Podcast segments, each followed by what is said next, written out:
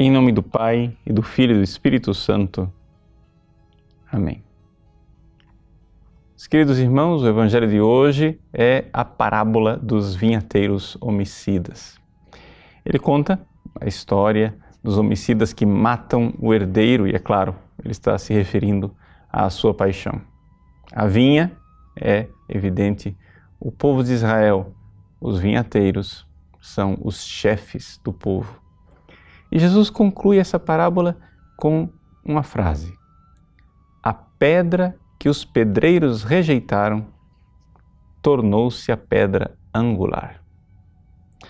Veja, aqui nós nos colocamos então eh, diante de uma dinâmica contraditória.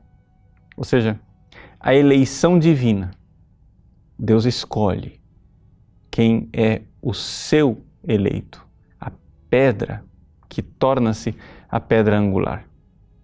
E, por outro lado, a atitude invejosa dos vinhateiros, ou seja, eis o herdeiro, matemo-lo, vamos nos apossar da herança.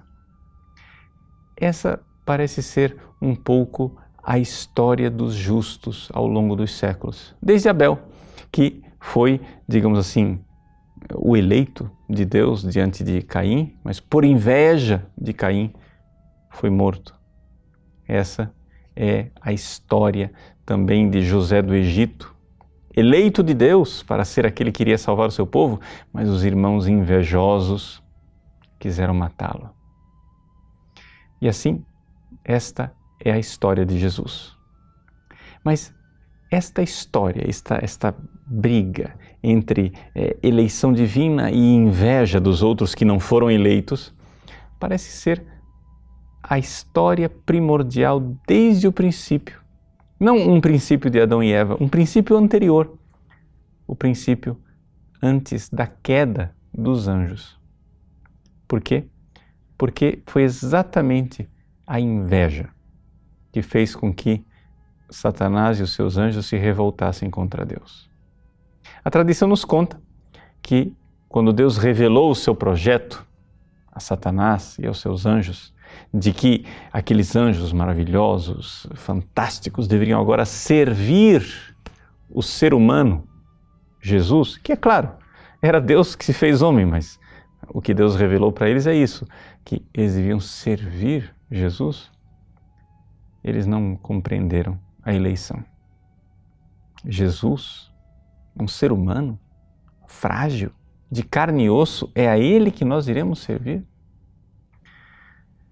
Meus irmãos, eis aí a dinâmica de revolta contra Deus. Deus nos escolhe e Deus tem os seus eleitos. Sim, porque porque aquilo que Deus deu a mim não deu a outros e aquilo que Deus deu a outros não deu a mim. E cada um de nós, eleito para uma função, para uma realidade, certamente devemos ser assim para que nos ajudemos mutuamente e sejamos harmonicamente um corpo. Eh, assim como no corpo eh, humano, o corpo da igreja é dessa forma. Nem todo mundo, nem todos os órgãos enxergam, nem todos os órgãos ouvem, nem todos os órgãos têm dedos para pegar aí sim, assim nós temos um corpo que é rico. Não há por que invejar.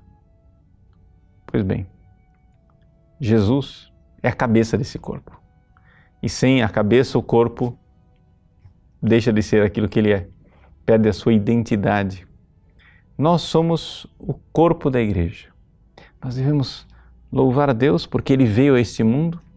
Deus enviou ao mundo o seu filho eleito, ele mais do que nós em tudo. Sim, igual a nós na humanidade, mas mais do que nós em todas as virtudes, é para nós um grande dom e não objeto de inveja. Não sejamos como Satanás, como os vinhateiros homicidas, como os fariseus e chefes do povo que mataram Jesus por inveja. Por isso, não matemos Jesus por inveja invejando os nossos irmãos. O caminho de Deus é o caminho da eleição, é o caminho de dar dons a todos para que possamos precisar uns dos outros. Alegremos-nos por ver que nossos irmãos também são eleitos. Deus abençoe você. Em nome do Pai, e do Filho e do Espírito Santo. Amém.